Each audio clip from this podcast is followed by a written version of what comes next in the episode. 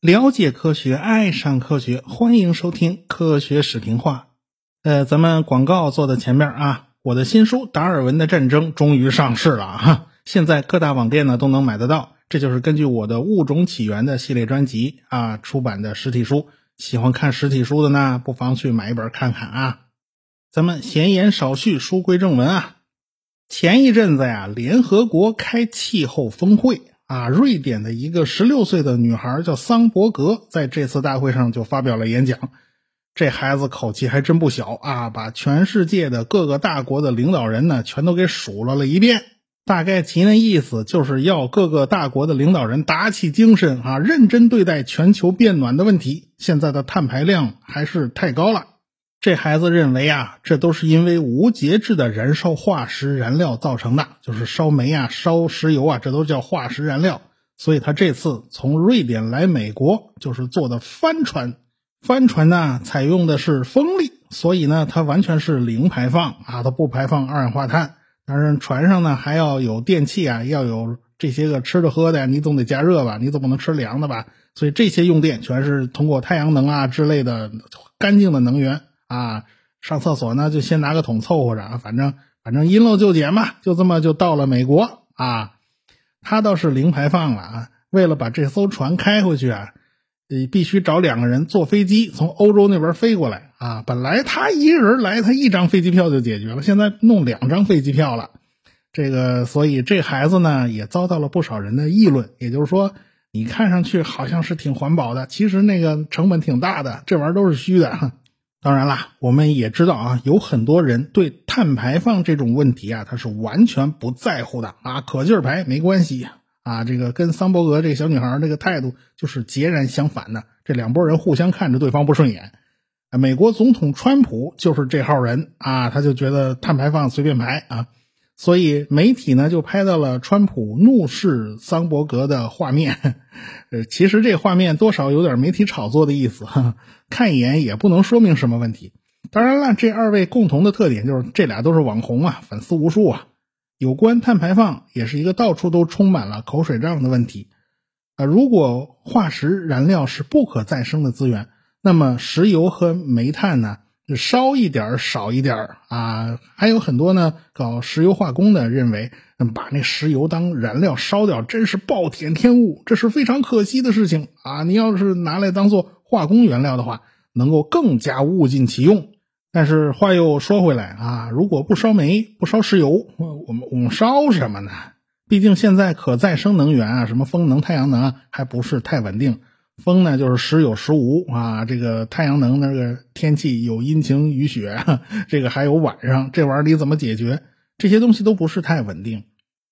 就在这个时候，有人翻出了一套理论，叫无机生油理论。他们坚持一种标新立异的态度，那就是石油。不是古代生物的残骸产生的，而是地球内部无机化学反应直接生成的。这个过程呢就会很快，因此会源源不断的生成石油。那么好了，这两派人马啊就配合起来了。其中一派说啊，石油是永远用不完的啊；一个说随便烧没关系，气候不会变暖，所以咱们就这么过下去算了。现在全球变暖以及碳排放的问题呢？如果按照他们的观点来看呢，就纯粹是个阴谋论了。所以在这种情绪的推动之下，前些年有篇文章在网络上广为流传啊。当然，这篇文章还是把石油利益集团给骂了一顿。你说石油利益集团该不该骂呢？当然该骂，但是不是这么骂的。他们说呀，苏联人发现了一个秘密，而且呢是秘而不宣，那就是石油不是古代的动物的尸体变成的。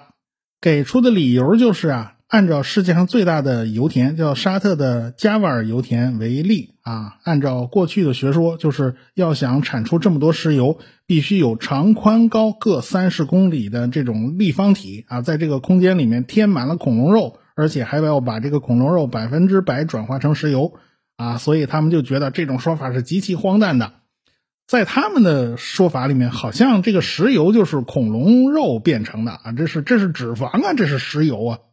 我发现很多人呢就在网上传这篇文章，到处传，我就收到过很多次，而且他们真的以为是主流的石油生成的理论就是这么说的。谁跟你说石油是恐龙的尸体变的？这事儿还真就是以讹传讹，不断的传出来的啊！当然，这事儿也不能说完全说是空穴来风吧。石油的有机生成这个学说的历史是很早的，最早是俄国的著名的科学家叫罗蒙诺索夫说的。他认为地下的石油可能是煤在高温高压下演变而生成的。他因为认为啊，石油和煤的成分有很多的相似之处。当然了，煤本身也来自于动物、植物等等有机体。啊，你说这些东西埋在地下，当然不可能是活的，所以你要从这个角度说，说是动物、植物的尸体最后变成了石油，变成了煤，马马虎虎也能凑合。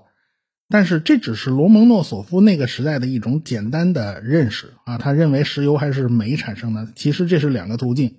那是一七七零年的事儿啊，所以这都是老黄历了。那无机生油理论的祖师爷是谁呢？说起来名气很大，那就是著名的门捷列夫，他在。巴库油田和美国的一些油田都做过考察，而且他前后研究了能有二十多年。他认为地球内部是可以生成碳氢化合物的，最后这些碳氢化合物变成了石油。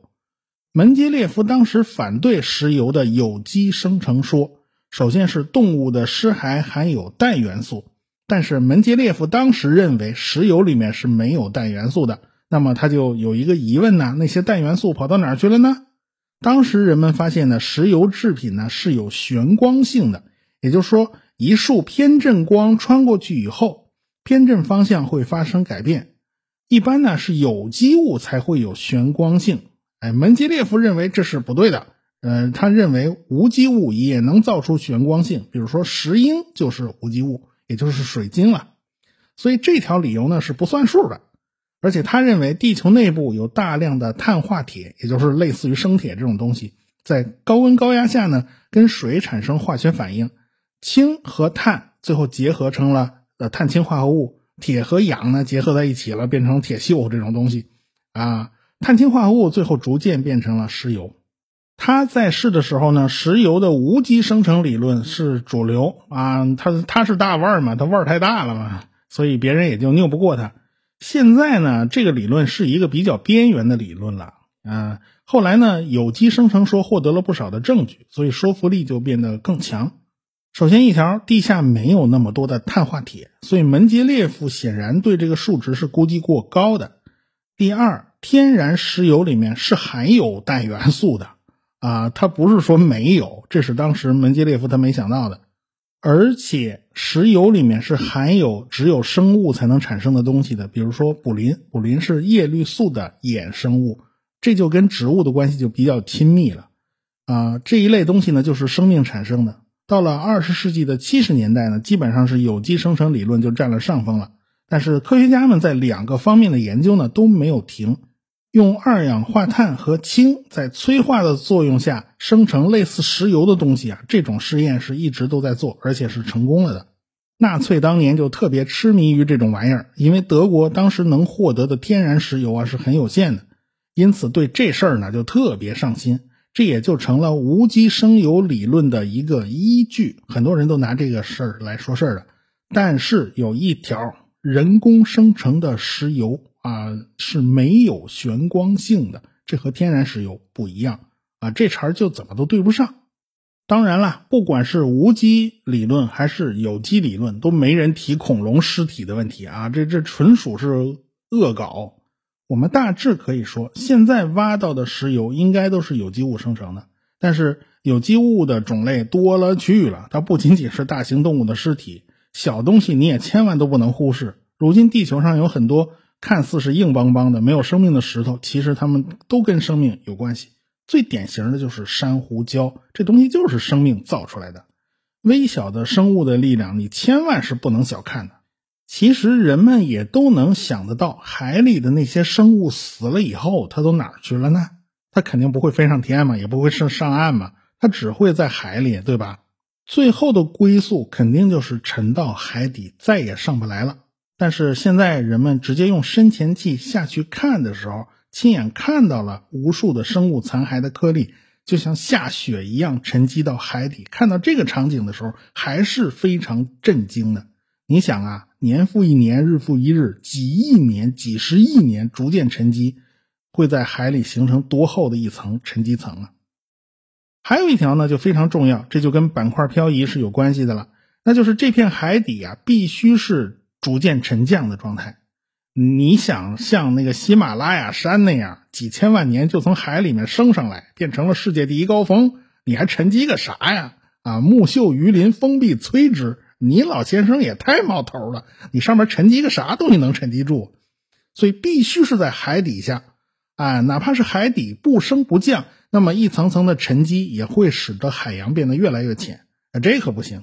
所以必须是板块在撕扯，海底在不断的变深，海水里面的东西不管如何沉降，它都填不满这个坑，这才能够形成非常非常厚的沉积层。所谓的厚积而薄发嘛。只有很超厚的这种沉积层，才能弄出少少的一点石油啊，弄出一点油都是很难的。我们是讲到过贝加尔湖的，这是世界上最深的一个湖泊。因为板块内部的撕扯，所以贝加尔湖这个地方就是个大裂缝，而且还在不断的撕开，伤口是越来越深的。正因为撕了几千万年了，这个湖里的沉积物足足攒了有九千米厚啊。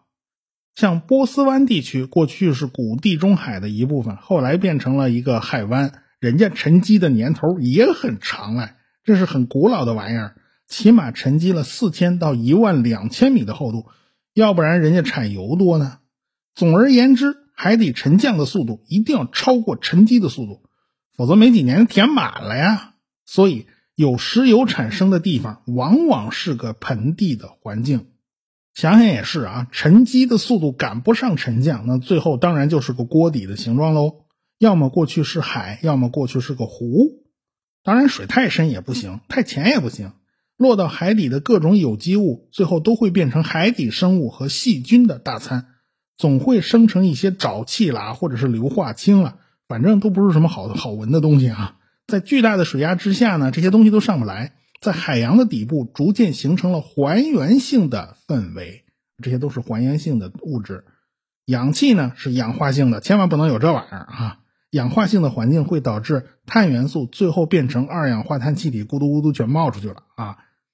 所以呢，只有还原性的环境，碳元素才会不断的沉积啊，在老老实实的在下边不被分解，最后呢才有机会被埋在地下变成石油。你信不信吧？找一个年代久一点的池塘，你去挖一挖，挖那淤泥多半是黑乎乎的啊。类似于这样的东西堆积个几千米，最下边的早就被压成石头了。这也就是所谓的泥岩。越深的地方啊，这个温度和压力也就越高，有机物就在这种条件下发生了热解反应和裂解反应，最终就形成了油气。科学家们做过这样的实验，在沉积岩之中提取出了一种物质。叫干酪根，在实验室里面，干酪根在高温高压的作用下生成了类似于油气的物质。所以说呢，有机生油说是有实验证据去支持的，这是一个很重要的实验。当然了，在地下生成的油气是储存在一种充满小孔的砂岩之中啊，好大一层全儿这种岩石，它就像海绵吸饱了油气。假如这种结构是露天的，那最后全都蒸发光了哈，全都跑光了。所以一定要在这种结构的上面压上一层不透气也不透水的岩石，这样的话呢，油气资源才有可能被保存在地下。油气都是流体嘛，在巨大的压力之下嘛，当然它是有个缝它就会钻呐。别忘了，地球是有沧海桑田的变化的，有的海底呢可能变成了陆地，岩石呢也会被挤压拉伸，出现了大量的大量的褶皱。啊，不然那山怎么来的呢？各种缝隙啊，未必就是平的啊，有的是可能是斜的，斜的嘛就一头高一头低喽，是个斜缝喽。所以油气和水就开始分离了，气体最轻，飘在上面，哎，然后油比水轻的多，也在上面，水在最下边，这都很好理解的。万一地下有个比较大的空隙，有个空腔，石油呢就聚集在顶部，所以这种石石油聚集的空隙啊，术语叫做闭圈。啊，封闭的闭啊，不是比特币那个币，不是那个币圈啊。这种地质构造呢，有可能会形成非常大的规模，因此才会形成什么特大油气田。当年萨达姆并吞科威特，很重要的一个原因，就是因为油气资源全跑到科威特那边去了。在地质构造上，科威特这边赚便宜啊，这个正因为如此啊，所萨达姆就不行，就动了武了，最后还是被人家吐了嘛。我们上次讲了岩丘，岩丘这个构造也是很容易形成储藏油气的构造。还记得岩丘是怎么形成的吗？下面一层是岩类，比如说石膏一类的，这层是很软的，上面压了很沉重的沉积层，一挤以后，这岩类具有一定的流动性，会形成一个个柱子啊、鼓包啊，全都冒出来了。凡是向上有鼓包的这种地方，这种构造啊，容易聚集油气，所以往往岩丘跟油气它都是有关系的。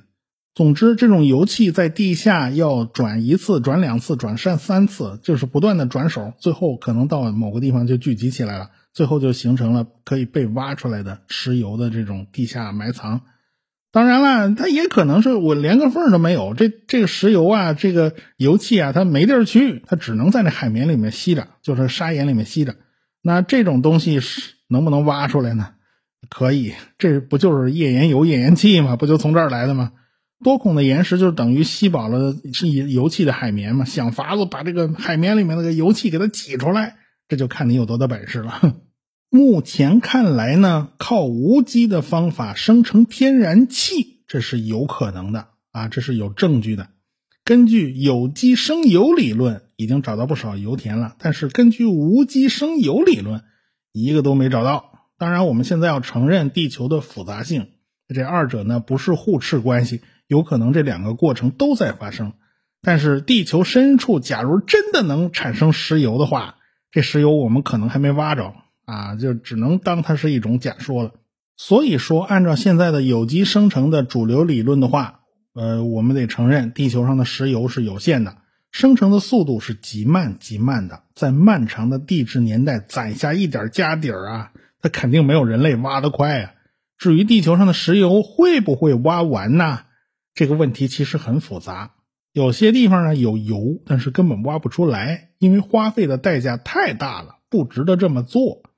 过去页岩气和页岩油就是不合算的买卖，但是油价一高涨啊，原来不合算的，现在呢也合算了，也有利可图了，于是就有人去挖嘛。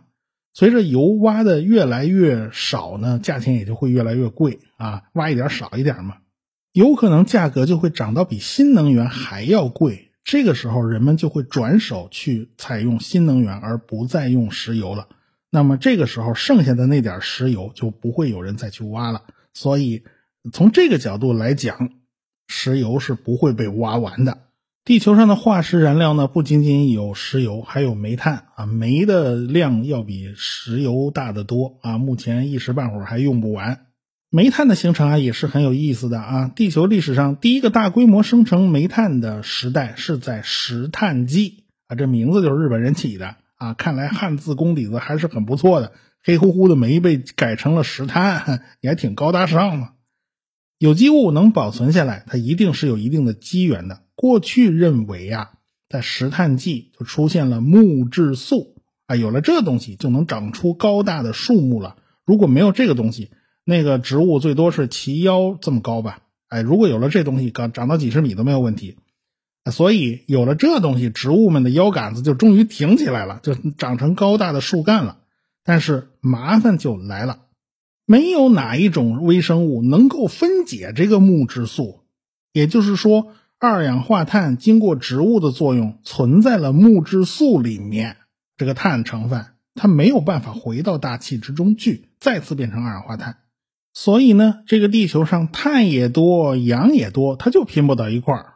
所以当时大气的含氧量啊是极高的，外加上当时整个地球既潮湿又炎热，所以地球上就演化出了巨大的节肢动物啊，多大？那蝎子跟狗差不多大，那蜘蛛能有脸盆那么大。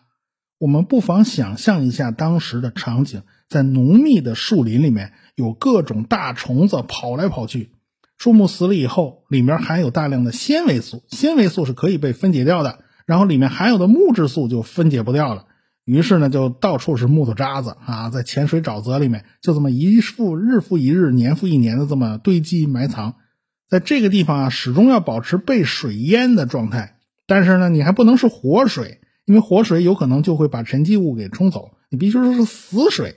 那死水那个水怎么哪来呀？它不会干吗？那就全靠老天爷下雨啊给补呗。好在那年头还经常下雨，水下的厌氧环境也是有利于有机物保存的，最后就形成了泥炭沼泽。当然，这个过程有很多种说法啊。现在有一种说法，那就是说石炭纪的主要的一种植物叫石松，其实它本体里面木质素呢不多，它不会分解不掉啊，所以这个问题其实是个伪问题。到了二叠纪呢，已经演化出了能够分解木质素的微生物，那这个问题就彻底不存在了。从石炭纪开始，后面二叠纪也在大量的产生煤啊，那这个煤是怎么保存下来的呢？所以似乎有机物的保留，你不能完全这个归结于木质素的这个问题，说木质素不被分解的问题，有可能是剧烈的板块运动使得地面出现了很多很多的盆地啊，大大小小全是坑嘛。于是出现了很多常年积水的泥炭沼泽，这才沉积下了大量的有机物。反正这种说法都是很多的啊，我们知道就行了。厚厚的泥炭是富有可燃物的，过去有些人就是那种泥炭挖出来直接就烧火做饭也是可以的，但是烧完了以后剩下好多好多的灰啊，里面各种烧不掉的杂质还是太多了。如果这种泥炭堆积的很厚很厚，而且沉积在地下。啊，很深的地方，经过高温高压，就会变成煤炭。很厚很厚的泥炭层会先变成褐煤，然后呢，你再压呀，再加热一下啊，烧烧，就跟烧炭差不多那个环境，它就变成了烟煤。最后呢，变成了无烟煤，就是这么一级一级的变过来的。反正每一级变化，含碳量都会上升，质量就会变好，杂质就会变少。有一种理论说呢，埋的越深的煤啊，质量越好。不过实际情况呢，千变万化，也不能这么一概而论。煤炭的储量呢比石油大，还能再用好多年，但是也不能无节制的不断的烧化石燃料，因为大量排放二氧化碳的确是会让全球整体变暖的。这个变暖会带来一系列的麻烦和问题啊，有人可能赚便宜，有人可能就吃亏。啊，总共加一加，算算总账，可能还是吃亏的。这就是国家层面去衡量、去判断了。有人可能认为啊，呃，地球比现在热的时代呢，比比皆是，这倒是没错。但是那个时代有人类吗？可能我们人类根本就没碰上啊。再说了，气候长期缓慢的变化和现在的快速变化，那是一码事吗？啊，这也不是一码事。再说了，哎，说说点实在的。没人喜欢雾霾，对吧？啊，那省点是点，对吧？所以环保这个东西呢，还是需要纳入考量的。只不过到一个什么度上，应该采用什么样的方法，那都是好商量的。下一次呢，我们就来讲讲我们中国脚下这片土地下面的事儿。我们脚下的这片土地几乎是最复杂的一片国土了，说起来真是一言难尽。我们下次再说。科学声音。